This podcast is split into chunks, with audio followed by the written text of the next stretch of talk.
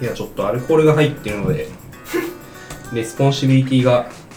はバッと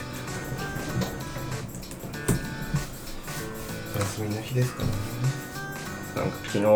なんかクソ名字野郎とあったよって言ってあたインダクターが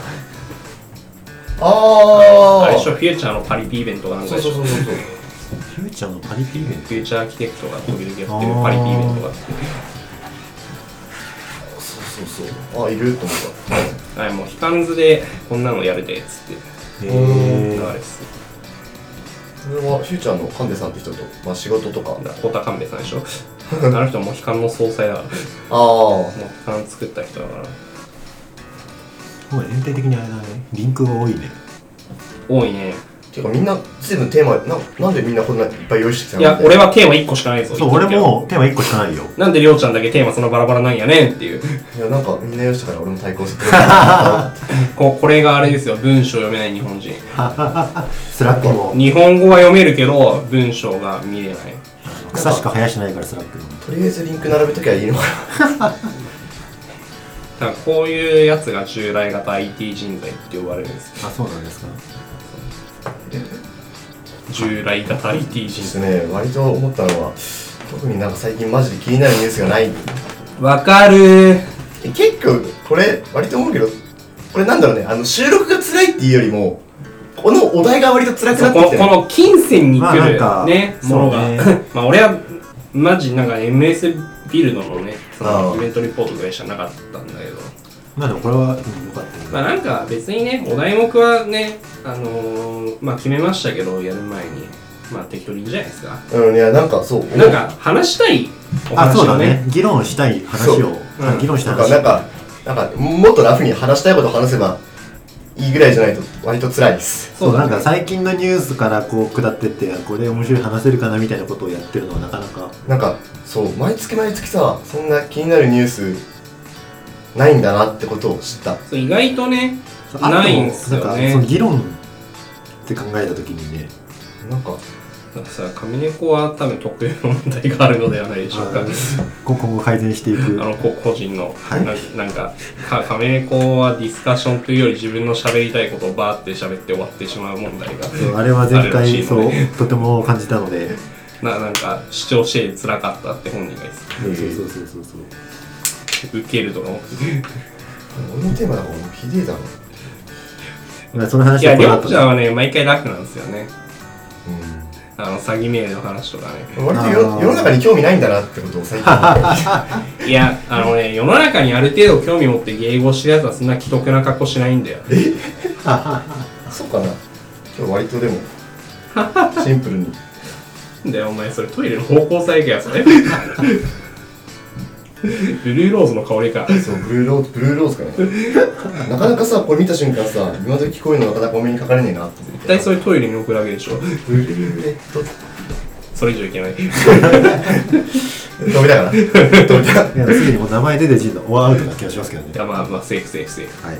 あこれもうはいあまあまあ今の部ず分ずいぶん入前れだ入れちゃっていいでしょうもうはいこれもじゃあ始めまあまなんかしょうそのか方針変更の部分もねそうねまあ別にね今回はとりあえず時事ネタだけどうんリスナーさんにこんなこと考えてるやでっていう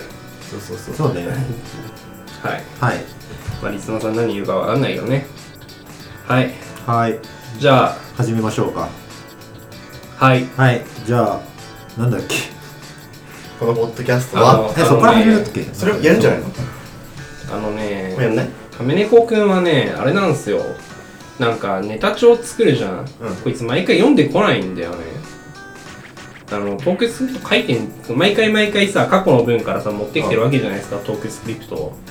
トークスクリプト読めないんですよ彼はどういうこだからトークスクリプトのこう書いてあるじゃん木べらに、うんだからそれが目に入ってないんですよ亀猫は読めてないんですよともういやなんかねそうだねうんじゃあ第8回はい第8回ややっていきますかっていきましょうかはいそろそろ2桁あわや流し不在の回になるところでしたがうんちょっとねあ外天気いいからねそうだね天気良くてお休みだから仕方あなのそうい天気良くて忘れがちょっとついうっかりあのね新橋の達読みにいざいざねてしまったい しょうがないねやーうまかったあそこじゃあ始めますかはいはいじゃあよろしくお願いしますはい、えーこのポッドキャストは楽しいワークスの3人がお送りするポッドキャストですパーソナリティのりょうとんえ流しとごめんね このはいはいの3人が、まあ、気になる IT 業界にまつわるトピックについてのディスカッションを今回まではお送りするっていいうや形りょうちゃんが唐突に上げ出したのめっちゃ面白いあーじゃねえよああーはい、で私たちはフィードバックを募集しております。Twitter で「ハッシュタグ楽しいワークス」シャープひらがなで楽しいアルファベットで WORKS でぜひつぶやいてください。えーポッドキャストを続けていく上での参考にさせていただきたいと思いますので皆様からのフィードバックをお待ちしております。はいお待ちしてますはいあはい俺テーマひどいんで俺から行きたいいやえーいやそこは鳥でしょそういですやね。やめろやめろはいいやじゃあじゃあ流してからいきまーすはいはいはいつい順番は決まってるんあで。そうあのねそう順番決まってんじゃそうん毎回ちゃんとローテしてね。お前バさランスよくしてるしかもさお前さあのなんでさ言うなら言うでさ収録始まってから言うわけどういうことあ、そうだそれ収録前に行ってほしかっそたうね。録音する前に言えばいいじゃんいや順番は適当にってここに書いてるからはいじゃあえっといや流しからじゃあお願いしまはいす。えっとね MS ビルドありましたね。なんか一緒にねレッドハットサミットとか GoogleIO とかかニュータニックスネクストとかなんか同じタイミングでその界隈のうんカンファレンスが篠原さんやってたんだけうど、ん。まあお仕事ではね Windows のクライアント使ってるのでねうんまあ結構気になるニューにね発表がたくさんあったのでうんおっって思ってうんはい。これは喋ろうんうと、えー、さっき決めま した何笑ってんね、ねなんでもないです。でえっとまあ結構でかい リリースつうかでかい発表だとまあその Windows に Linux カーネルをバンドルしますとか、まあそれでまああの WSL2 をうん発表して、で、Linux のシステムコールを完全に互換しちゃいますとか。あと、なんか Windows ターミナル発表されましたうん。とか。えっ、と、これ発表っていうか、あれか。多分、リポジトリがプライベートからパブリックになったのかな ?Windows ターミナルは。じゃないですかね。で、まあ、あと、Visual Studio オンライン。まあ、VS コードのオンラインブラウザが発表されました。公式で。あと、まあ、GitHub のアカウントで Azure にサインできるようになったやで、とか。まあ、そこら辺がね、割と気になったかなっていう。で、えっと、めっちゃ今すぐ欲しいものが、まあ、2つあるんですけど、うん WSL2 と Windows ターミナル。うん。めっちゃわかる、それは。今欲しいんですよ。うんうん今欲しい。今なんかやってる案件でいや、えっとね、そもそも Windows の標準のターミナルうんちすぎる問題があってですね。まあ標準のターミナルってパワーしてるかコマンドプロンプトイエス。で、かつあれって WSL も、それ用のウィンドウあるけど、 WSL の Windows、もうベースはコマンドプそロうンプそうトそだうかそらうね。そう。何もできない。コピペぐらいしかできない。そうだからみんななんかいつもフリーのなんか他のソフトで大抵そうやそっうてそるうそ人うが多いよねそう。だから、それであのー今まで俺は、ああの、VS コードのターミナルでやってたんですよ。ああはいはいはいまあ、別にそれはそれでまあいいんだけどう、んシュンって分割とかできるし、あね、いいんだけど、それはまあ、ネイティブのターミナルやっぱ欲しいわけですよ。うんそこそこ使えるネイティブのターミナルが。まあ、だから、おうちは Ubuntu 使ってたりするんですけど、うんまあ、それが発表されたということで、まあ、年内、年内だっけうん。なんか、近々、なんだっけ。どっちだっけな WSL2 と Windows ターミナルのどっちかが年内、12月ぐらいリリース目標で、どっちかが6月のアップデート想定みたいな話だったんだよね、確か。そうだちょっとね。覚えてないけど。ただ今これオープンソースであるから、あ、なんかそう Twitter でね、ビルドしちゃえばビルドしてる人たちはいたね。そうそうそうそうビルドして Vim 使えるようになったやで、みたいたな。だ俺も一回これやろうとしたんだけど、うんちょっとやって C わかんないから C++ わかんないから、やってよ。え、頑張え、る。だって学生の頃 C やってたんでしょ C シャープやってたのは、 ?C。ちょっと違う。 C C、それは C 違い。えー、やっぱやってないでしょちょちょっとね。うん C 社あでも長、こ C れ社長はとで言もう普通にさ手元でビルドして使いたいと思ったから、うんやっぱりその言ってたけどあいやのデフォルトのターミナルうんちすぎて、うで、別のターミナル使ってる問題があったりはするんん。だあけど。りますね。でかつじゃあその別のターミナル俺は WSL ターミナルっていうターミナルを使ってるんですけど、うん。それも決して使いやすいわけではないだからいろんなの見極めた中で一番使いやすいみたいなうん。ものになってるんでで逆に今回このだ、えーっと Windows ターミナルはい。はタブとかもすごい綺麗だしでは見た感じね、なんかそう結構標準、なんか Linux のバッシュ、標準のターミナルにかなり近いんですそようねね。うん普通に使いやすいっぽい気もするから、うん。まあ、なんかとりあえずこれ使っときゃええんじゃねみたいなそうなんですよ。もうとりあえずこれ使えばええやんっていうのと、まあ WSL2 で、 まあ Linux のシステムコールと完全に互換するということで、まあ Mac、まあ開発者は Mac 一択でしょみたいな、うん。 Mac 買うでしょみたいな流れがちょっと変わるのかなとか、まあ思いつつ、まあとはいえ、Windows だとパッケージ管理がね、あ、でも、あれなので、うん。まあでも、うん。って言うじゃん、でも、うん。でも開発するんだったら、うん WSL2 有効化するやんうん。絶対うん。ブリューでええやんそうそうそうでだい多そう分解決するんだよねうん。結局、その Mac 使ってて入れるツールとほとんど CLI ツールだから、うんまあ GUI ツールも入れたりするけど、うんでなんか大体例えば VS コードとかって自身のアップデートを自身で勝手にアップデートしてくれるからさなんかそういうパッケージ管理的なところがなんか俺がそのパッケージ管理で気にしてるところって、アップデートとかをまとめてできない問題とかがあるんですよとかあとはアップデートは知らせてくれるけどウェブサイト行ってインストラをダウンロードしてきてみたいなのがうざいなっていうのがあって、うん。ただ大抵のものってそうあの WSL からブレューで入れればいいだけだから、まあいいのかなっていう気はうんしましたねはいそうですねまああとどっか普通に使えるようになるの大きいっすねうん我々からしたらねこれちゃんとサポートしたんだっけどっかサポートしますって言ったんだっけ WSL2 でうーんサポートしますっていう話はあったかどうか知らないけどでも Linux のそのカーネルをバンドルしてかつシステムコール完全互換するんだったら動かないはずないよね感はあるよねまあ普通でもに動くやろうなっていう Windows だしなっていうのちょっとあったりしてまあそこはちょっと期待なところですねうんまあでもカーネルを普通に乗っけるんだったうらん使えんじゃないですか結局コンテナって Linux カーネルのまあそうなのねで、まあ、今までの Docker for Windows とかで、うんうんうんどっちかっていうと無理やり使ってたってやつが、なんかその無理やりじゃなくて使えるようになるんじゃないですかっていう。そう結局なんか Windows Docker もそうだし例えば俺 Git とかも WSLGit っていう別のツールを使って例えば VS コードから Windows 側の Git じゃなくて WSL の Git を呼び出すみたいなツールとかもあったりするんだけどはい、そうでなんすかか。そうこう Windows と WSL 間で連携するみたいなのがちょこちょこあってはあ、そうですか。結構辛かったんですよはあ、そう、そうなななんんでですすねか。それはいや、別に、あのーそもそも僕は作業環境が、V- あのバーチャルボックスの上に乗った Ubuntu なので、はい別に辛くないってあいう本当ですかっていうか、だからそもそもなんだろう、その、ターミナルはローカルで動いてるじゃん。うんで、作業環境が、その、ローカルにに別で立ってる VM のサーバーがあるわけじゃん。うだんからそもそもそういうツール使わないんですよね。ああ用途が用途というか使い方が違うよっだからて使えないやん。うんそうだねうん。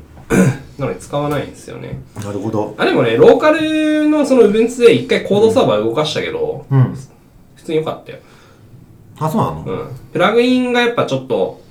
一部弱いとかは、なんか使えないやつがあったりとかするけど、うんうんなんか普通に、なんかそういうの関係なく、ビジュあの VS コードっていう単品だけ見たらコードサーバーは割と良かったので、まあ、それが公式になってプラグインとかもちゃんといい感じに使えるようになれば、ビジュアルスタジオオンラインとてもいいんじゃないですかっていう、そうですねうん、感じはします。ビジュアルスタジオはあれだな、ここには上がってないけど、あの、インサイダーの方に出た、ビジュアルスタジオを、例えば端末で動かしてるとするじゃん。うでビジュアルスタジオのその操作先として、コンテナを使うとか、あなんかあったね SSH でああサーバあーったねを使うっていうのが出てて、うん。今、今それこそ言ってる、流しみたいな開発スタイル、Windows の上でビジュアルスタジオコードを動かしてるけども、動く場所は Ubuntu であってほしいみたいな。はいうんあっちも期待だよね。まあ、どオンラこのブラウザの上で動く方に寄っていくのか、が流行るのか、そうあっち側の方が流行るのか、うんまあ楽しみかなと思って。そうだね。まあでも、B、B- VS のオンラインはどうなるのかわかんないけどね、まだちゃんと見てないし、まだ、あの、あれっしょプレビューもパブリックじゃないから、うん。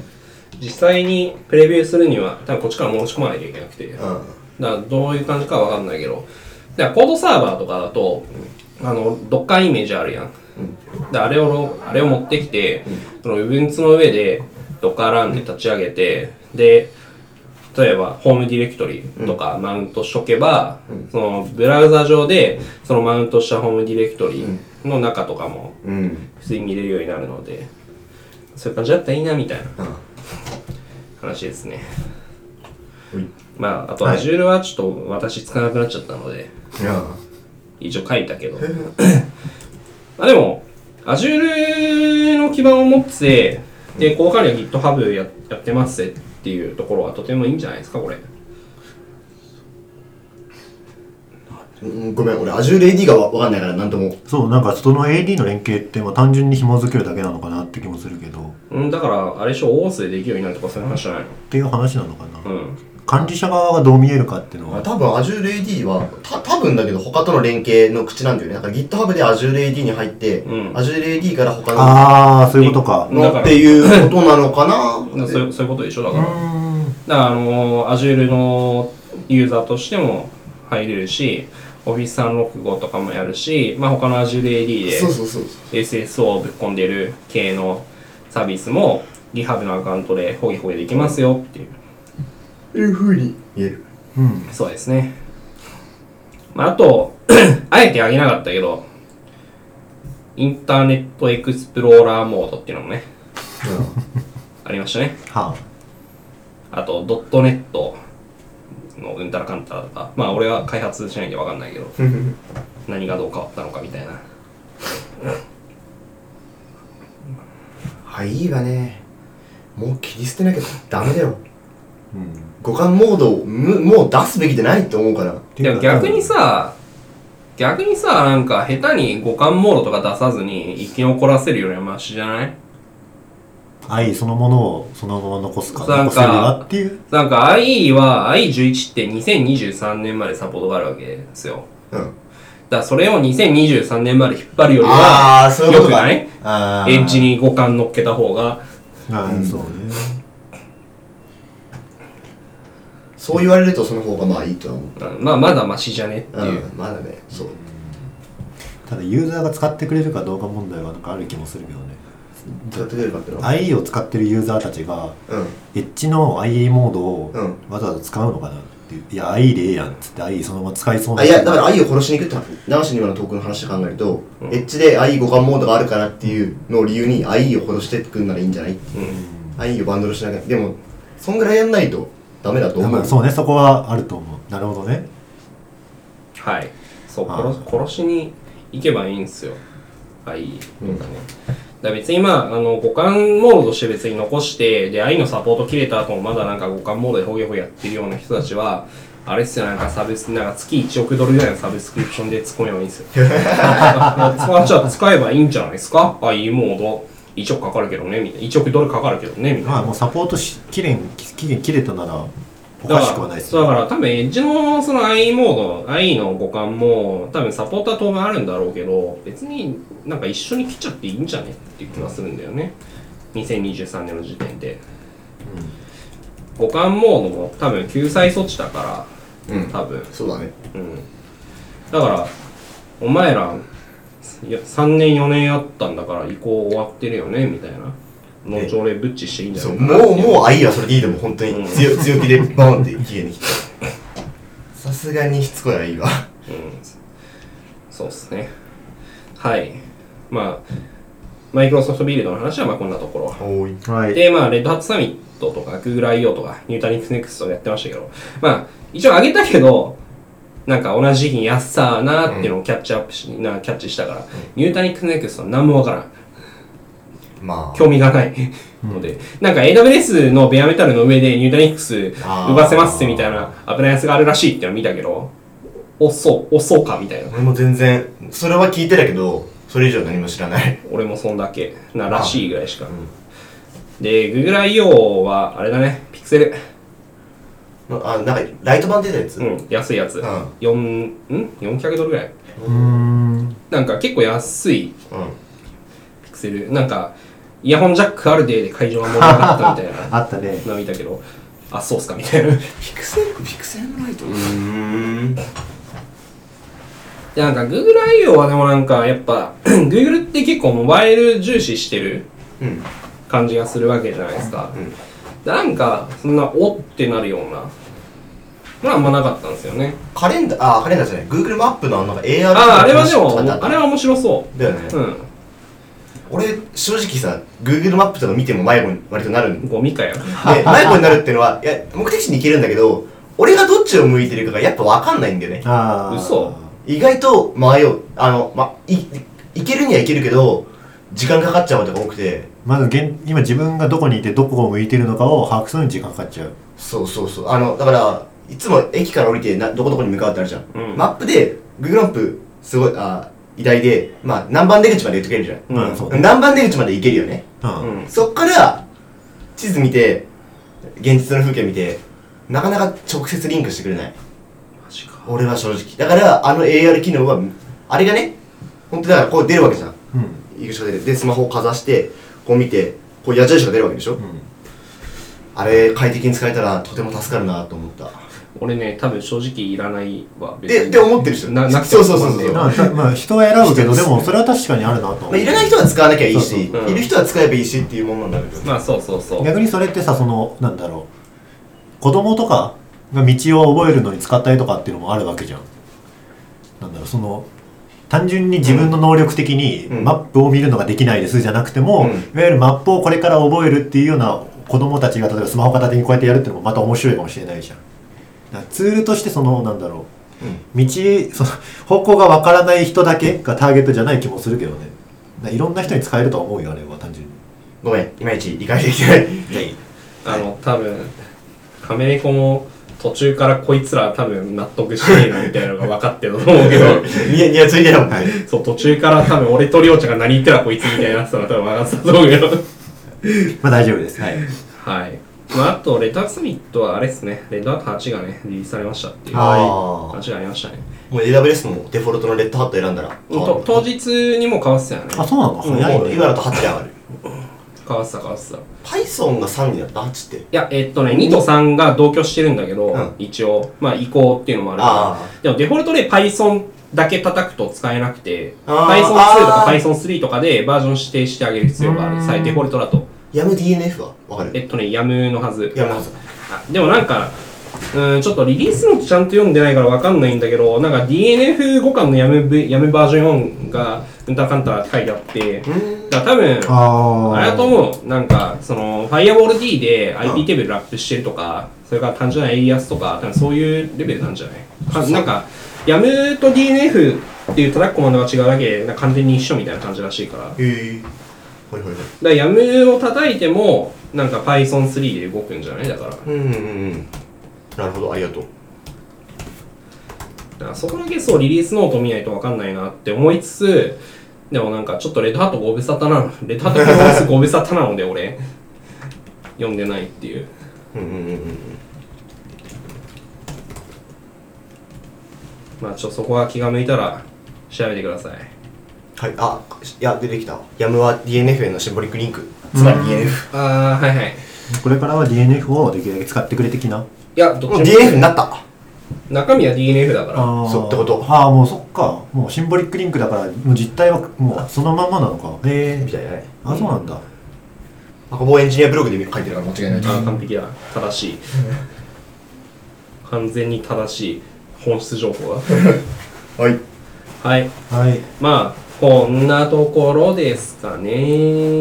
Windows は期私待っすねはい、まあ、あとは来月 AWS サミットありますね、うんまあ、まあ、まあ仮メッセお家近いんで遠いから行くかな。行かないかな。っていう気に。あのなんかむしろお前行った方がいいんじゃねみたいな話になって会社で なんそうだかなんか一応3日間行くことになっておる、ー。おお素晴らしい分かりメッセだよね。うん、すげえな。一応飲み屋はたくさんあるよ周 りに買いまくる人がえちなみにねあの秋葉原、まあ、い今日は秋葉原で収録してるわけなんだけど、はい秋葉原から行くんだったら、はあの会員まかりの駅行かずにまあ、仮本郷駅で降りてバスに乗るが一番正しいバスバスえあの駅からも微妙に遠いんえうんあの仮まかりってアクセスうんちだからうんうんあの普通にま仮本郷からバスとかが正しいうんなるほど多分ただ多分僕もあのあれですね当日バスですねああの家の近所から仮まかり駅までバス出てるんであなるほどなはいはいじゃあ亀猫先生めっちゃ祭りサウンドが聞こえますねあなんかあれでしょ今今日日神田神田明祭り神のなんか祭りやってんでしょそうだよあれ今日だったのあれ今日らしいよあそうなんだなんかいっぱいぼんぼりとかあって見るなと思ってなんか会社の人たちも何人かで見に行く遊び行くみたいなあそうなんだへチャットでえ見たはいじゃあわしのネタをやろうと思いますはいそなたのネタをはいれ令和ですよ皆さん令和初の令和投初資ワークスですねそうですねがあの言語が変わりましたでえっ、と今回気になったのはそのこんなんだそのシステムの寿命的なネタが気になったっていうお話なんですよ何が言いたいかっていうと今回言語が切り替わるっていうことでまあいろいろとその言語切り替え問題っていうのが盛んになったと思うんですけど例えばえっ、と有名なところだとこれどこのコン ATM だったかなコンビニの ATM ローソンあ、そうなのみ確かローソンみ見てないけどあれでしょあ、本当だ、ローソンだ。そうそうそうそう。あの、令和元年に振り振り込まれるのを、まあ、誤って平成元年だと、あの認識認識というか、誤って平成元年として、で、西暦1989年5月7日に振り込みしますよ、みたいな。うん表示上の問題がありました。まあ表示上かどうか知らんけどあなでも表示上って言ってましたよ。あの、その、銀行のオフィシャルうんで、あの、中の処理のは問題ないですよって言ってたりとか。うんっていうのがまず切り替わ切り替わる前かっただったかな、はいちょうど4月の末にあったりだとか、はいで他にも切り替わった後今回だとえー、とこれかえー、と北九州市水道使用料っていうのの日付が令和31年になってましたとか結構印刷ミス系とかあとは役所で印鑑登録証明書とか印鑑登録だとかあと保険証の発行ができませんっていうのが、まあ、トラブルがありましたっていうのはうん今回ありましたねで平成30元年とかねあれ三元三元年じゃなかったっけ3がだ30元年でしょ30なのかなまあいいやそうっていうのがあったと思うんですよで、まあ、これこれらはこれでまあいいんだけど思ったのは、まあ、システムって寿命があるわけじゃないですかうんでなんかここに対して特に今回その言語問題とかあとはちょっと前にあ問題になってたこれわしは当時知らなかったんでググって調べましたけどあの昭和100年問題だとかあとは2000年問題とかってうん有名なのがあったりしますけども、あと有名なのが2038年かなうんああそうだねとかあれなんだっけまあいいやっていうのもあったりだとかしたと思うんですけど、まあ、いわゆるなんだこれなんでこう今回のこのなんだ問題が起きたのかなっていうのを個人的に考えたんですねはいでそこであったのは、はいこ妄い妄想を聞かせてくだはさい、い妄想ですね、これははい妄想。はい、私の妄想としては、まあ、当時そもそもシステム、その100年も持たないよねっていう考えがあったと思うんですよ。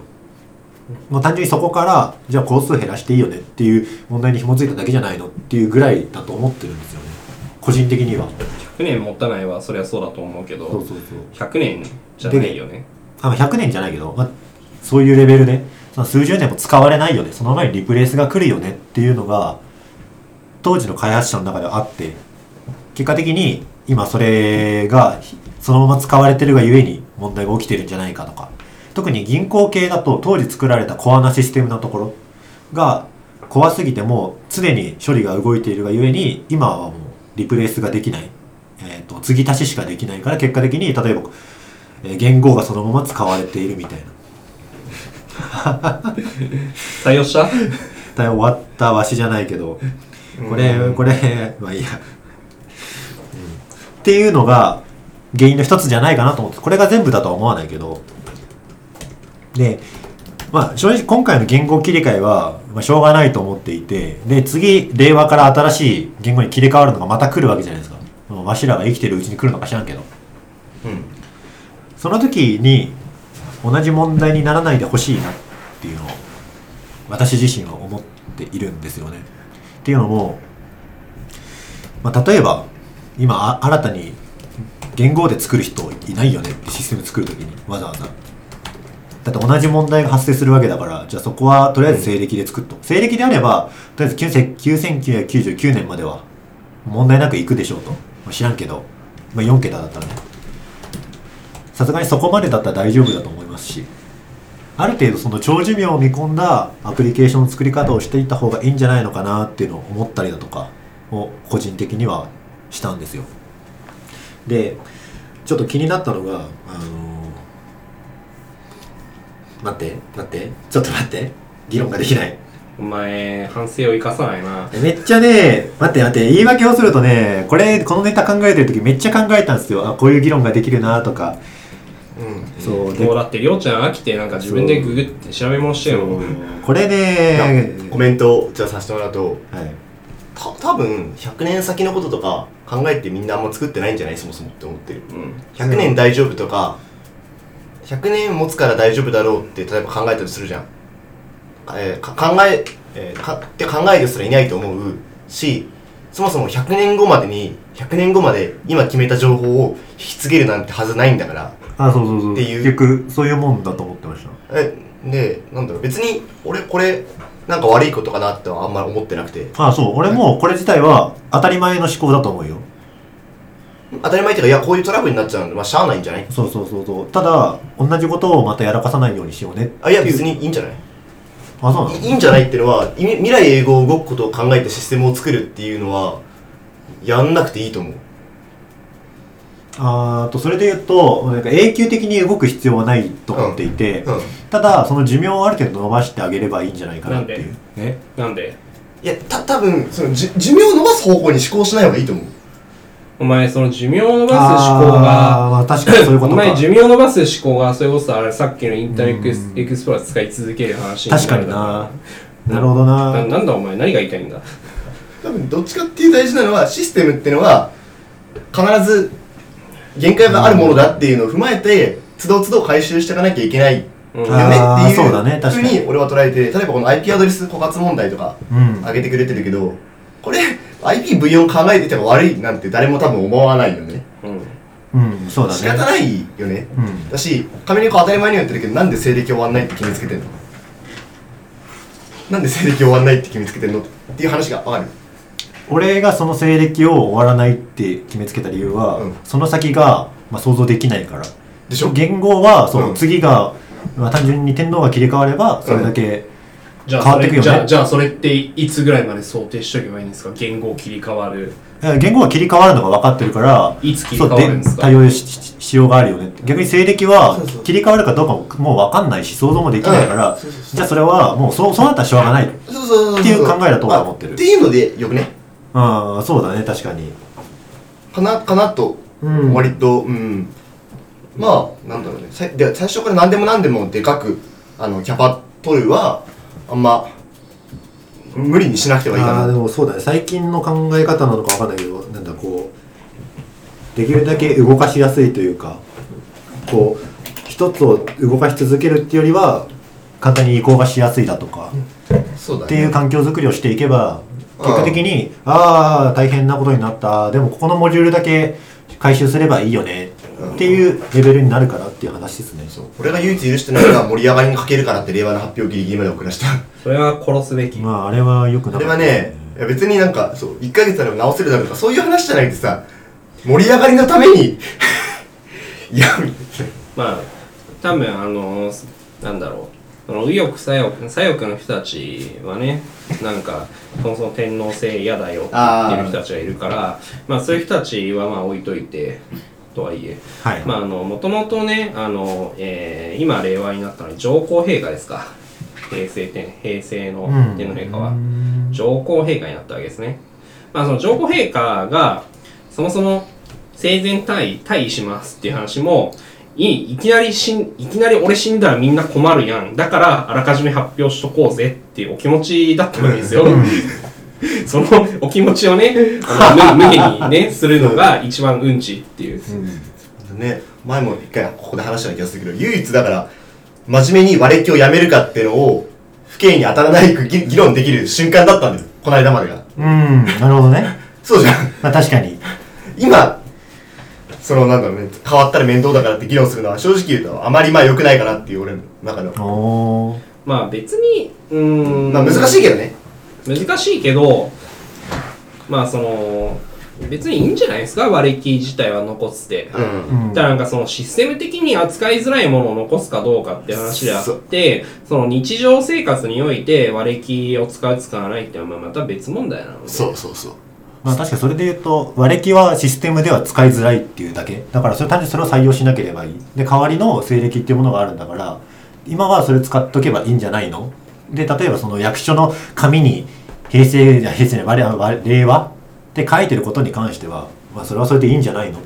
ていうぐらいだと思いますよ。うん。まあ内部のシステムとして、そうそうそそうそうの西暦の方を使ってんならね、っていう。あとそのビューとロジックをちゃんと分けるっていうのをやっとけばいい話だしね。えでもぶぶっちゃけ俺俺の理でも理想自分の求める理想的に言うと役所の文章も西暦に寄せたいなあまあそれは思うけでど。あのこ国す国としてのなんかイベントとかは割れきみたいなぐらいがうーん。まあ個人の気持ちだけどねオリンピックは割り木ですかはオリンピックはじゃあ割西り暦木でいいと思うあ、そうなんです何の話してんのお 前。か。国のおイ前ベント。 2020オリンピックって言ったのに割り切りですかって言って言ってんのかお 前。バカじゃねえの国のイベントを、そっか、オリンピいッやクに。、お前そもそも勘違いしてる国のイベントじゃねえから。東京オリンピックやからな。まあああ、まあ確かに、そっか、国を挙げてのイベントだったね、確かに。東京オリンピックだから。はい、失礼しました。あれあ、そういうことはえまああーはいなるほどね。はじゃあい。俺え俺は。え、えちょっと待って。え、結局お前何言いたかったのちなみに、えいやそう、俺は、そとの俺当初は、そう、あの、超寿命なシステムを作りましょうみたいなことを言おうとしたけど、でも今話していく中で、え、ち違うやんけっていう結論に至りました。まあ、あとついでに言うと、はいその社内でしか使わないし、うんどうせ3年ぐらいしか使わねえから今ちょうど割れ期間だし中の子中も割れ期でいいやはい。っていう考えも多分やる人ゼロじゃないよね多分ねゼロではないと思うねまあうーんゼゼロではっていうかなんかなかなか今時の言語を使ったらそうならないけどうんでもなんだろう なへ変な作り方する人とか、はいまあ、3年って思ってややることはあるよね確かにそういうまあ、3年で絶対に辞めるマンだったらいいけどねもう 100%3 年で爆弾仕込んで止まりますよだったらまあ昭和100年問題がまあ今そういう話の関連かな2000年問題はなんかあんま覚えてないけどまた別個だったと思うし2038年問題はそもそも32ビットのユニックスタイムの話だから全然話違うし、ねはいうん結論は言いたかった結論はさっきのその長寿命すればよかったよねだったんですが話し合った結果いやそれはちゃうじゃあどういう結論だったのん単純に単純、えー、と例えばうーんとまあはいえっ、とまあの別移にね行移行しやすいというかあのあの亀超寿命なことを考えないシステム作りすりゃいいんじゃないですかあの亀山君別に結論出そうとしなくていいんじゃないですかねなんかそういう雰囲気だから出そうかなと思ってだってさっき俺別に結論出してないしうんうんあそうなんのか今聞かれた風に聞こえたから出さなきゃっつってちょっと使命感にちかょかっっとてあんまお前ら真面目に議論するのやめね次の俺のトピックステーマ辛くなるじゃんいやいやいやいや俺だって雑談だよいやうんなんすかねなんかねまあ別にいいんじゃないですかどうせなんかシステム作ったその瞬間はいつまで使われるかわかんないから、まあ別にその結局うだね確か別にそれで長寿命なんかいついつまで使われてもいいようになんかそういう回収が楽なような長寿命に設計しようぜもうで別にいいと思うし、まあ1年どうせ期間限定しか使わねえからてなんかそんな考えなくていいやとかでも別にいいと思うしまあでも同じシステムをずっと長寿命に続けていくっていうことはそれはビジネスがねスピード遅くなっちゃいますからうん確かにそれはまたいいのか問題がねありますからねまあそこはまあその会社のビジネスに応じていい感じによろしくっていうのがいいんじゃないですかはいはい別になんかその考える長寿命とかいや考そえもないそも正直考えない考えないでしょ聞かれたら考えないわ考えないでしょ考えないわまあただじじゃあ意図的に割り気を使うかっていうとそれはないねうんだって俺も今 SARS の基盤に入ってるけど、そもそも SARS だからさずっと使われ続けることを想定しないとビジネスってやっていかないわけですようんだから別にいつまで使われるか考えどどんぐらい考えてるかあーまあってそ言ういうわこれとかても困るしいやそんなの無期限ですわっていう話なわけですねまあ、なんかあったらその時対応しましょうっていう話になる、うん、ていうか、ううんんだから GABA はユーザーの UX を変えるために中を入れ替えゴリゴリしますよとかはあるかもしれないけど別にそのシステムサービスのじビジネスの軸は変わんないよねとかうん思うわけですねはいそうっすねはい以上ですえええい何そんなそんなさ不満げなのやーじゃあ以上ですちょっとうまく終わらせられなかったんでじゃあうまい終わりってどういう感じだったえわかんないわかんないから以上ですってなったじゃあ別に下手かどうかわかんなくない ああまあ確かにねだって何がうまいかわかんないんだからさ下手もあーえっとそれで言うとなんかそうじゃあうまいというよりは俺がしっくりくる終わり方じゃなかった知らねえよそうだからそれこそ知らねええよだからないよねはいはい。じゃあ、えー、温めといた、りょうちゃんの、温めに温めた、期待の、 3つテーマを持おってきました三つも持ってきた。素晴らしい。いいっすね1つ目はねなんだ。ソフトバンクの FBB セールが終了しますね2020年3月から10いや20年2020年の3月から、えー徐々に終わって2034年にあ2024年3月に完全終了するそうですねインターネット老人会かな AT セールね使ってることあるみんなあるよ、それは。昔使ってた使ってたあ亀猫若干俺怪しいかなと思ってたあギリいギリや使ってたお、お家がとかあるでしそょ。うそうそそううそうそうそう家結局そう AD セールはいたよあったよいやあったけどもうお廃お墟家これにだお家にうあった。あったんお家に来てたよこれにし東京電話だった。え待ってそれ知らないは東京電話 AD、東京電話ってサービスが昔あって。あえこれがインターネット老人会ってやつですかえ違うのあ、楽天コミュニケーションズが提供している中継電話サービス、えー、楽天なんだ。えー、2006年12月新規受付終了。まあねもともとは東京通信ネットワーク、パワードコムを経て現在は KDDI 九州合併だって。今 ADSL 使ってて正直もう聞かないんだけどあれさ、クレカの通信って、もう光でできんだよね、多分。できるけどどっちかっていうとクレカの通信は ISDN の方が多い気がするかなどうだろうあーえそれはなんでえいや、なんか、いや、ん理由は知らんけど、あの、俺昔さ、あの、光の販売員やってたんだけど、ああいいあの使えな使えなかったね当時あの光回線に変えるとクレカの決済できませんできまへんでっていうえ光回線ですえクレカ業者それともお客さんうんだから例えばさ個人商店とかやってたりしないあーはよいはいはいはねいっていう案内をしたわけですよ、お客さんお家で飲食店とかやっててそこでクレカ決済とか使ってたら、うん光に切り替えたらそれ使えまへんでっていうおーそう昔は結局クレクレカって電話回線か ISDN まあ要あはー要は電話だがメタル回線ねそうがほぼほぼ全てだったんだよでここでえっとそれでじ本当に十分だったんだよ情報量としては別にま多あく確ないかにじゃん、そうだね、だからどっちかっていうと,、えっと安定した帯域の方が大事で安定した帯域って考えるとむしろ ISDN と電話回線っていうのはかなり強い普通に ADSL とかよりもこその帯域を維持するという意味にかんおいてはねまあ、信頼性は高いですよねえ信頼性っていうかベストエフォートじゃなないからうんじゃなくてギャランティー型だ,、だと思うどうだと思うんだよギ電ャラ話ンティー型っていうんだっけまあ確実に何目が保証しますよって話でしょそあ待機保証なんだっけあれってあそうだっうた電話回線ってまずそうなんだよねあああれなんか電話回線はああそうなんだ BBS 決まってるでしょ明確におババカお前こいつはもともと本職だぞ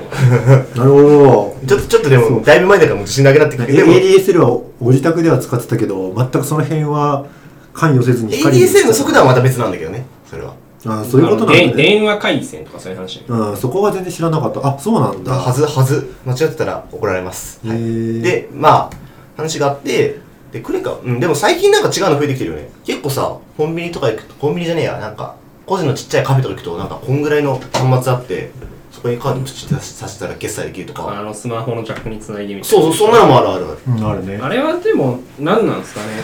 あれは SARS みたいなもんだと思ってんだけどた多分そうだと思う、ううんんなんか最近だと特にそうだねあの iPad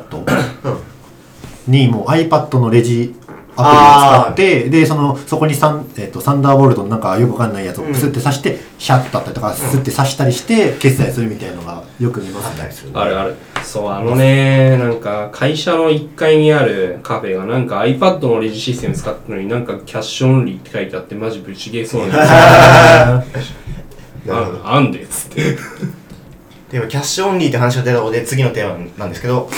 えっと小銭不要キャッシュレス決済に対応した、えっと、カプセルトイ自販機が都内に稼働するというおお2つ目の流れるようにこれは決めた決めたよしよしよしこれはコンボ決まったなっていう話ではい電子マネーみんな使ってるよねってはいついにガチャガチャもう電子マネーとだからなんやねん嬉しいえ嬉しいのガチャガチャガチャガチャやるので最後にやったのいつよこれでちょっとええ待って待っていや俺は嬉しく嬉しいのは冗談なんだけどちょっとマジでするとえっ、とさ日本の空港とかえっ、と駅とかに結構ガチャポンって置いてるの見たことない理由は知ってるよさすがえ知らないなじゃあなんだ考えてななんでだと思うえ待って空あし空港とか空港とか、あの、東京駅とか、うんあの、そういうターミナル駅うんに、秋葉とかにもあるじゃん、ガチャポン。まあ駅中にうん駅中のはい、うん。ああいうのってなんで置いてあるかっていう。外国人向けのえ、あ、それは正しいんだけど、なん、じゃあなんで、そういうところに置くんでしょうかあこのテーマを含めて考えれば分かれてますヒントは出てる十分うーんな、明日までに考えてきてください。定型文が最近ツイッターで読むようになりました。うわ答えるねえっ、と、うん余った小銭を処分したいから、へえ外国行ったことあるアメリカ今までああないななんか例えば外国あ通ー貨そういうことが違かう通貨を切り替えてあその通貨ってさわざわざそこから US ドルあアメリカ人だったら US に戻すかっていうと大抵戻そうとしないんだよねーなんか聞いたことあるそのお金その現地で交換したというか換金したお金が変に余っちゃってどうしようみたいな話ってそうそうそうそうそう確かに聞いたことあだるってねさ、外国の通貨とかわかんねえじゃん。わかんないわかんないああそっかそうそうそうへえしかもさ、なんかまださ、そのチップの文化があるところだったらさ、なんかあーさい最後空港まで乗った時に余った小銭全部タクシーのうんちゃんにチップボーンってやってもいいかもしれないけど、日本チップ文化がないから余っちゃうわけですよ。だからそういう小銭を減らす。で、なんか多分ガチャポンってあんま海外ないんだよね。ないっていうもの珍しさもあって、そういうところに置いとくっていう。おおあだそうかならんだ外国人向けに特にやっぱり結構意識したなんか要は寿司みたいなのとか寿司キーホルダーみたいなのとかそういうのが多いらしい ねな寿司寿 司寿司キーホルダー 寿司キーホルダーとかはいまあそういうなんか日本ザ日本みたいなはい。ただねこれがねスタンダードになってしまうと処分できなくなっちゃうねっていう そんだけうん。広げようか、じゃあ。こっからちょっと広げようか。えーっと、サンフランシスコだっけどこだっけうんごめん何の話かわかんないえーっとね、アメリカのどっかの州で、うんキャッシュレスオンリーの決済システムのお店出しちゃいけませんっていう。ああそれあそれかうん。キャッシュレスオンリーアあマゾン GO とかね、例えば。あおお何必ず現現金金はげえーっと、現金決済ができないお店を出しちゃいけまへんでっていう。州の法律州州法っていうのかな州そうそうそうで決ま決まった決まってるへーそうなんだサンフランシスコだっけどこだっけ忘れちサゃンったフランなシスコで決まどったこか忘れたけどでもその話はへーニュースは流れてきたうん。あでもその流れができてくるとね、まあ、残残るよねっていう、まあ増え、増えにくくなるよねみたいなそうそうそうそう話は思いつつ、まあどうなるかだよねこれはねキャッアシュメレスリ禁止はカ、ねペンシルバニア州ペンシルバニアか。全然違ったわ。サンフランシスコはやばいなと思っもたけ文ど字数ぐらいしか合ってなかった。うんへえあそうなんだなこの理由とか全然そういえば調べてなかったえーっと、理由はね、あのーキャッシュレスだとホームレスがお買い物できないかあーら、確か。え確かホームレスがお買い物できないとか、そんな感じだったよね。うーんそう、そう、そうなのか確かに。ちょっとうろ覚えだけど。うん、まあ、キャッシュレスってのはクレジットカードっていう意味、あ、海外だとそうなるのかなあ、ごめんね。えっと、現金決済ができないと、そういう電子マネーとか、クレカ持ってない人がお買い物できないでしょうかっていう、うーん。そういう論調。うんうん。なんか適当にググったやつを見たらうん。このペンシルバニアのフィラフィラデルフィアうん。は、えー、とクレジットカードあ違うかここじゃない、まあ、いいやそのクレジットカードを持たないいわゆる低所得者だとかマイノリティ移民っていう人たちが多いからっうん。ていうところから来てるみたいなこと書いてありますうね、ーん。いわゆるクレみんなクレカ持ってるよねっていう前提じゃないってことらしいですね、フィアデルフィア、フィラデルフィアフィリーズ。はい。うーん。そっかガシャポンがスイカでピッてできるわけなんですかやらなきゃなまあ、いろいろ考えるね、これはね。ガシャポンやるそうってどうなんだろう、そうなかなかああその話えなんかその話するあいやじゃなあんかし今くていないんよかすげえ迷子になってたけどうんしなくていいなよなんか考えるよなーっつってガチャポンやるそうかってお前そこを今真剣に考えるいやいや適当に投げただけいや考えなくていいよじゃんはいそうですかまあ、便利を追求して、そうやってやっていくとね、結構そこで切り捨てられる人たちが出ちゃうんじゃねっていう。うんそうだねまああの資本主義とかってまあある種そういう側面があるのはまあうん否めないわけですが、はいとはいえっていう話だよねそうだねまあ、スマホ操作わかんねえとかいうおじいちゃんおばあちゃんとか、あパソコンわかんないっておじいちゃんおばあちゃんとか、まあ、それこそオリンピックの、そうですね東京オリンピックのチケットってあれオンラインでしか買えない。あー今の時期はオンラインしか買えないうん、今、オンラインでしか抽選の申し込みできないんですけど、うん。うん。あの、田舎の方、平均年齢がすごい高いような、うんおじいちゃんおばあちゃんしかいないような自治体とかだと、うん市役所で代わりに申し込みますよっていうのをやったりするらしい。へえわかんないから。うん。そうだね。とか。まあそういう、なんでしょうね。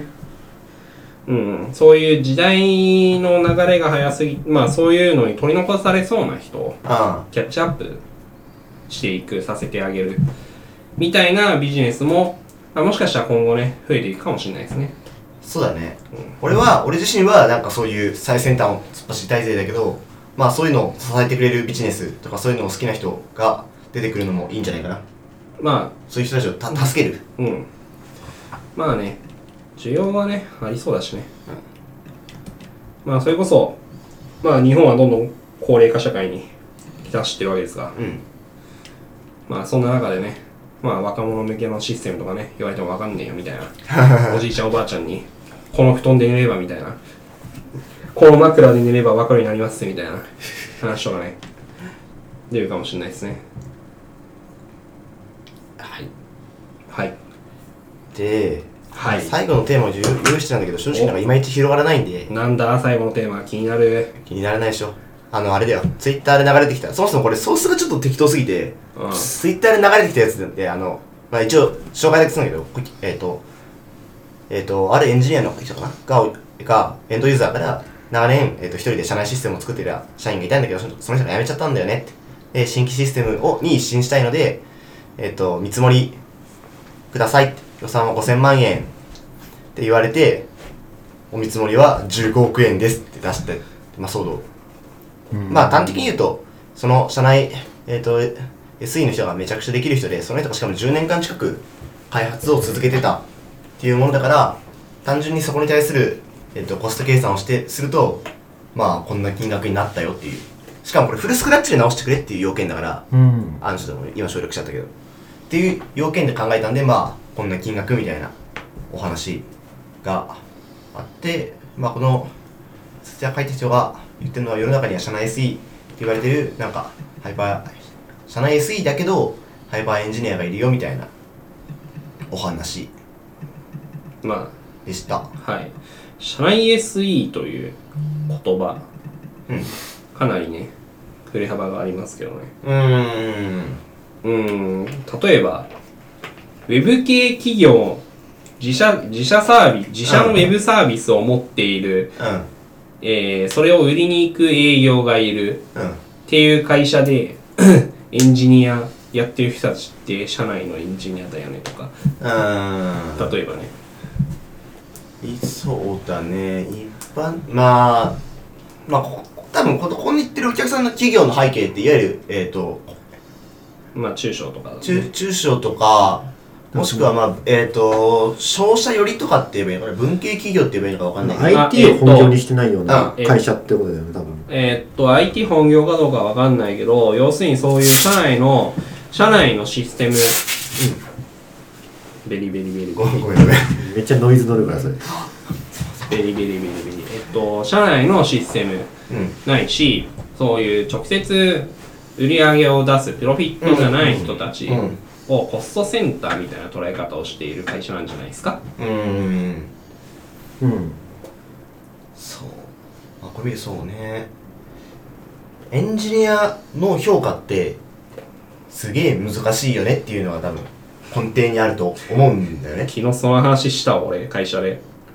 なんか OKR 決めなきゃいけなくて OKR 何の略だっけオブジェクティオブジェクティブキーリザルトへー要するに目標設定ねあうーんあはいはいはいでまああのー俺の、まあ、昨日そのマネージャーと話したのはうんあのーまあ未経まああのー AWS をお仕事で触ったことなくて、うんで、まあ、今の会社でやるようになってじゃあいやじゃあできるようになんないとねみたいな話から、うんそれ OKR するしないみたいな話になって、うんじゃあ OKR するとしたらじゃあオブジェクティブは何で、うんそれそれに対するキーとりキーって何なんでみたいな話うんで2人して分かんねえからいっかっつっていやまマジどどう評価するんだろうねとは思うよエンジニアから見てエンジニアでさえ難しいのにうんまあ割とね定量的なものってないからそうそう結構評価幻想説とかはまあ特に社内推移って言われてる人たちは売り上げが出せないからねよりまあそれこそねちょっとなんか何年か前のねボヤージュの人が書いてたスライドとかがねなるかこういうふうにやってんのねみたいなのはでも今いろいろ出てきてる360評価とかはい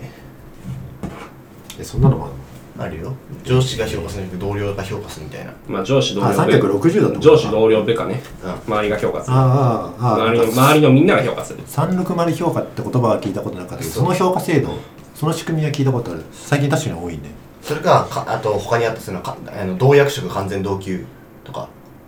社員単純に平野社員って役職だったらこの給料あ役職ついたらこの給料って完全にオープンにしちゃううーんまあ評価って話したわやけだりねやり方的にはまあ、それが評価制度とはまた別っていうかそれが評価制度なのか問題はなんかありそうだけど、そうそうそ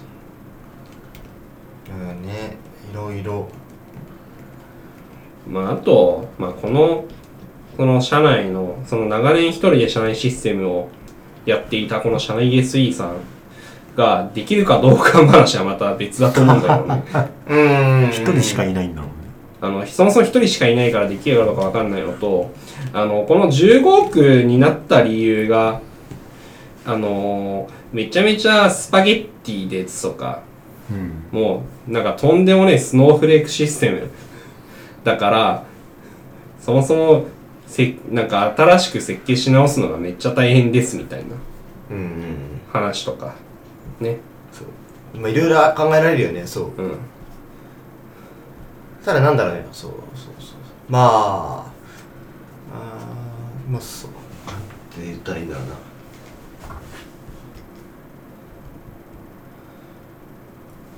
まだって絶対さ一人でやってたらドキュメント残さないよねあ残さないと思う多分そうだねドキュメントも残さないし人が入ってこないからそう絶対さソース管理とかしないじゃん、どっちかっていうとそっちの方が理由なんじゃないみたいなとかあとまあ単純に言うと俺は俺はこれ見てるので開発期間が長いってのもあると思うんだよねうん、うん、 10年間ずっと開発し続けてたっていうからまあ10でも10年間開発し続けてたんだったらそんなに汚いコードでは逆にないんじゃないかなみたいな気は逆にじゃあ10年間いじり続けたらどっかで綺麗にしようとかって思思ったりしないいやそれは思うけどって話じゃんまあまあまあ私ででも自分が分かればいいやみたいなまあそれはありだ例えばこの辞めちゃった社内 SE の人が辞める前にこいつ一人だとこいつ死んだ時にうちの会社やべえから得るうん二人目を入れようってなった時にあのあえて文書化しないとか、うん自分のポジションを守りに行くようなムーブをしてたかもしれないじゃんうーんとかねうんうんうんうんうんねっていうごめんなさいこれしょごめん自分で書式用意したけどソースの角度も全然高くないしいまいち広げれないんでうんクロージングしたいっすおしまいっすえまあえ3つもりょうちゃんだけ3種類もネタ用意してきたのにいいけどねいやそれほら午前中何も考えずなんかみんなリンクいっぱい貼ってるなーってなんかこれも3つぐらい貼って対抗したろみたいな思考 停止チンパンだったからこれチンパンジーに謝れよいやいやチンパンジーチンパンジーでもなかなか無理でしょリンク3つ貼れないお前いやいややいやいやそんなことないよマジでチンパンジー今そこまでできんのできるよ何言ってんのお前チンパンジーに謝れなんでお前そんなチンパンジーサイドなんだよ どどの立ち位置だよあのちょうどねあのーまああの今ゴールデンウィーク明けの、うん今日5月11日なんですけどあのゴールデンウィーク中にあの TRPG やってきておおあの TRPG のそのネタが動物園で気を失って目を覚めたらゴリラになっていたっていうところから始まって あのゴリラ的なムーブを非常にしたんです よはいはいはいじゃあ締めるよ閉めるなんか他にあるなんか適当に流れてきたやつでこれおこれはみたいな雑談枠おふざけおふざけタイムなんかそういえばなんかさっき GitHub がパッケージレシトリを提供みたいなニュースがあーなんか全然なんか見てないんだよこれなんだこれパッと流れてきたななんて ?GitHub がえっとねフィードに流れてきてるおーフィードキャン。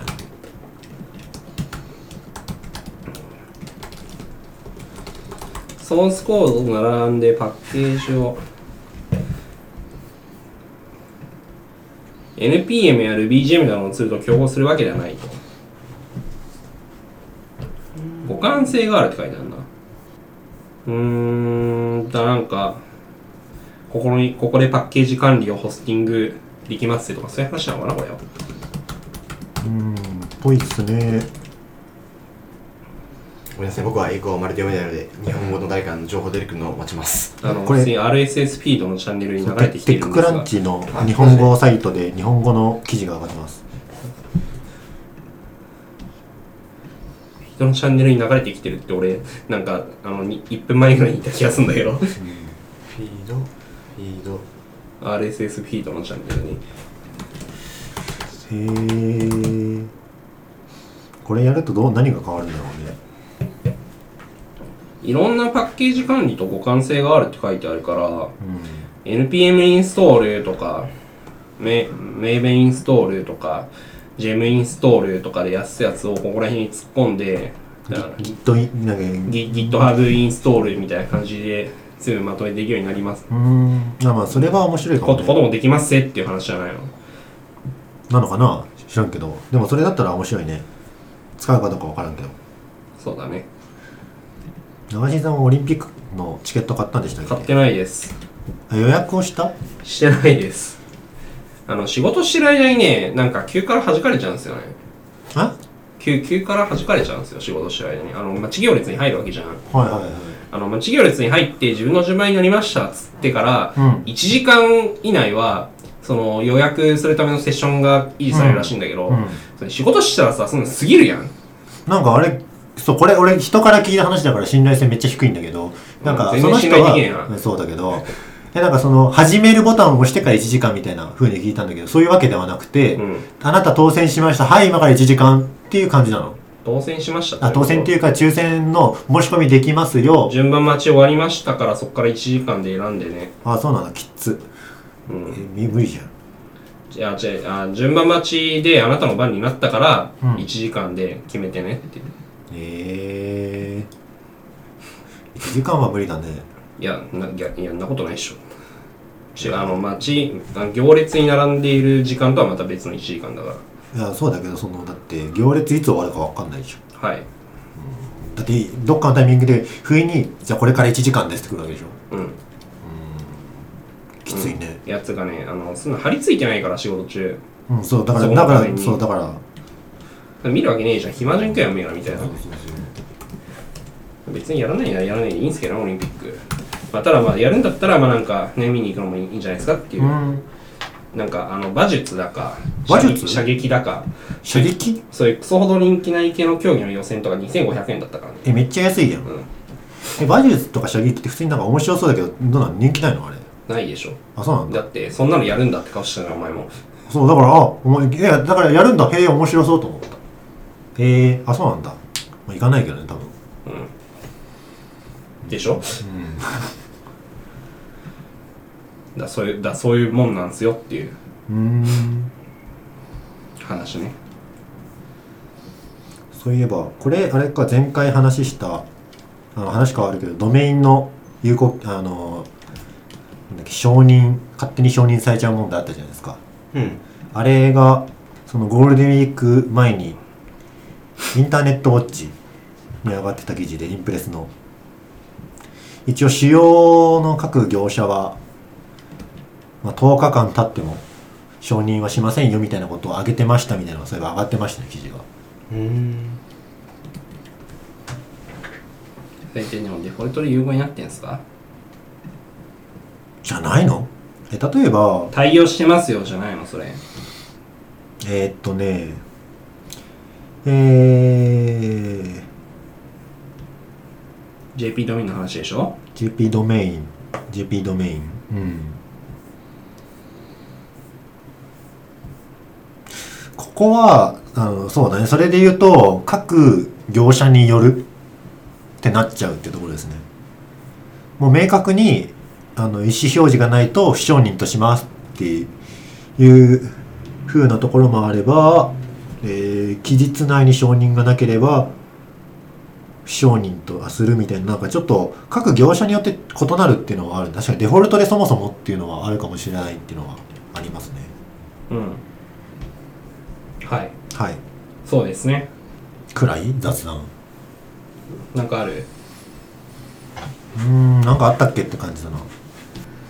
?UNO のうのドロー4、ドロー2はローカルルールだったっていう。公式に禁止したらウケるねああれそうなえ、の UNO って知ってるあ知ってるあのドロー4出されてたじゃん例えば、うん時計この席順で時計回りやってうんうんうん俺がドロー2出しますりょうちゃんがドロー4出しますっそしたら俺は6ドローするみたいなで俺がドロー出したらそれは流しに行くみたいなっていうのがが、うんえっとそれローカルルールだったらしくて、えそうなんだあのそのドロー2出されたらあーなんか次のやつは問答を引けよっていうのあが公式あそうなんだもう次の人は引くしっていう選択肢しかないんだはいあそうなんだへえそれがオフィシャルでアナウンスされたと そうですあそうなんだあと UNO やるときってさう最後の一人が残るまでやるん、そうだねそれもローカルルールらしいんですよ嘘でしょ いやでもそれはローカルルールというよりカードゲームのなんかいや違うローカルルールえそうなんだ、うん、いうのは本当は誰か一人が抜けた時点でゲーム終了え他の人たちは何 ま勝ち勝ちか負けかっていうそれだけにしかないってこと得点計算があるらしいあですえ得点計算、で手持ちの数字プラス、えっと記号系は20点うんで得点計算して多分何ラウンドかやって一番得点少ない人が勝ちみたいなだってそんな知らなかったんだけどえそそれが UNO なんですかそれが公式ルールらしいですへえそれでやってる人ってどのくらいいるんだろうっていう 告知ある人それはこしああのなんだっけあんのソフトウェアデザインさんにちょっと,、えっと記事を今度書かせてもらうことになりました7月号5か 6? え5月だともうもう販売してるやろそう6月じゃない大体そのそのん前月にはは出るから長そうだ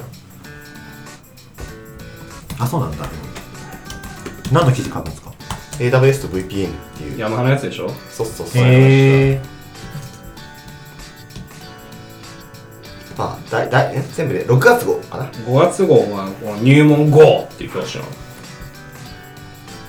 まあ、なんか全部で3回、俺が3回書くかわかんないけど、とりあえず今回と次、6月号と、その次は書きます。すごいはいえっ、ー、と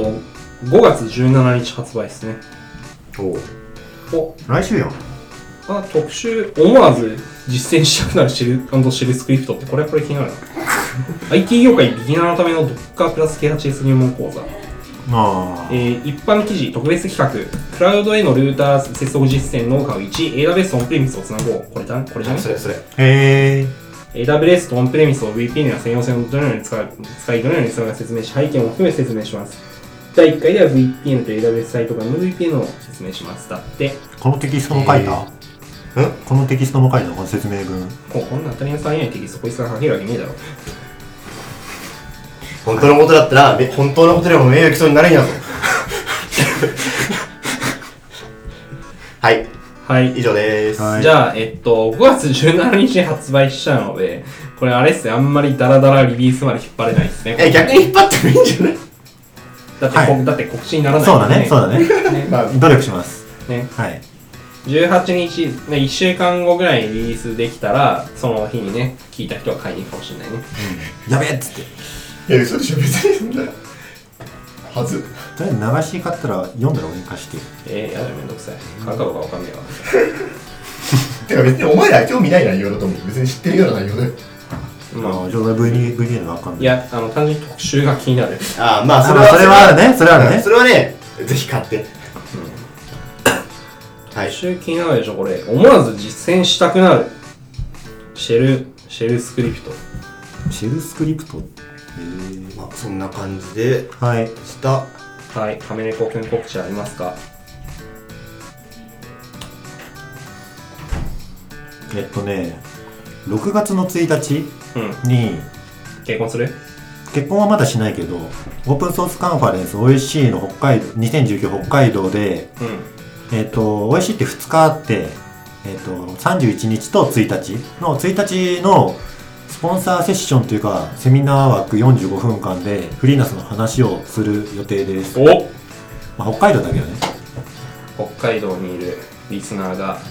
何人いるのかっていう。そうあの多分いな北い海道で僕と握手って感じですねはいなんか言ってやれよ。なんか言ってやれよ。北海道で僕と握手そうか。はいいや、ごめん。いい返しができなくて。彼の子にこんな辛い思いをさせてしまって、本当に申し訳なく思ってる。とても辛い 多分ね、聞いてる人が一番つれんだ よ。ははい。い。くらいですねとりあえずははい、告知は、珍しく2本も告知があるってこと。長新さんと告知ないですか永遠のゼロ。あ、うーん、なんすかね、告知ね、いやだって言うてここの告知なんて何でもいいんじゃないあんまないんだよね。つうか、うちの会社であんまりどこやるっていうのはないからね。なんかどっかで LT とかしない俺う俺予定ないっすね、今。んなんかちょっと、まあ、なんかもしかしたら、なんか、あのーなんかその会社のそのテックブランディングみたいな話で、なんか俺の OKR に入ってくるみたいな話をちらっとされて、いや、そんなバカなみたいになってたんだ けど、うん。へえ多分ないですね。はいまあ、うん。まあ、俺の告知は、うん、ない、あ、えっと、AWS サミット、まあ、今年の幕張でやるやつ、まあ、3日間いるので、まあ、僕と握手っていう。まあ、僕はあの一般参加者なので、別にブースいるわけじゃないですけど、まあ、うまくいったら、認定者ランチいるかもしれない。おお。いいね。なんかちゃんとお勉強しようかなって思って。うーんうん。プラクティショナー。プラクティショナー取ってどうすんだよ話はあるあるけど。まあでも、別に最初から勉強するときに、まず最初にプラクティションを受けるのは全然いいと思う。うん、どうなんだろうね。でもなんかさ、あ、あ、SAA のサンプル問題あったじゃん。う別に、ああ、こんなもんかみたいな感じだったんん。だ会よ。社がお金出してくれるのうん、出す出すが出す出る出る出る。あ、じゃあ、普通にプラクティションなんか受けりゃいいと思うよ。はい。でもさ、プラクティショナー持っててもなんかさ、俺 AWS わかりますって言いづらくないいや、あの、プラクティショナーも取って、その後 SAA も取れば。なんでそしたら最初っから SA 行くわえでも結局ほらうーんまあまあでもだだ段階踏んでった方がえなん今かりょうちゃんから一緒に一緒に行けようか一緒に行けようかじゃあ俺俺持ってるよあ嘘、取ったあそうだ最後取ったのか、うん9個目、んえ10個目はいつ受けんすか10個目はまだ受ける気あんまないな、 ML うん、ちなみにあのなんだろうご8個受けた後にプラクション受けるのはあの完全に趣味別に AWS わかんないんでそうなんですねあちなみにあの君はスポンサーセッション45分としか行ってないけどまあ行った別にえ何いやなんでもないですよしめっちゃ気になるじゃんまあそうっすね弊社に CTO が来たぞっていう話ぐらい CTO が来たぜっていうなるほどはい。まあ、社名出し、ここで社名出してないんで、そうだねあ、そう、おそうかっつっちょっと待ってさすがにこれ最後ダラダラ伸びすぎやろ そうはいて。はい。じゃあどうぞ。最後の挨拶ってなんだっけどうぞっつってんだ最後の挨拶もうお疲れしたで締めたいんだけどなるのかなどうしようえー とろ。ちゃんと言って最後の挨拶はなんかあれ かあはいはいはいあと当にえーとここまで聞いてくれてありがとうございましたありがとうございました。あり本当に。最後本当グダグダですいませんでしたえっ、とご意見やなんかお前言ってるこれ間違ってるぞとかあったら、まあ、ツイッターで、えー、と楽しいワークスのハッシュタグをつけて、えー、と投稿していただけると嬉しいです3よりこっちの方がいいぞとか、そういう話でもいいです。初初えーはい次回次回こそはなんかちゃんとまともなネタを探してそうですね来ようと今日はそう思っております、わしもはわいしもそうしますどうもありがとうございましたありがとうございまはした、い。なんか一気に終わらしたね。ありがとうございました。おしまい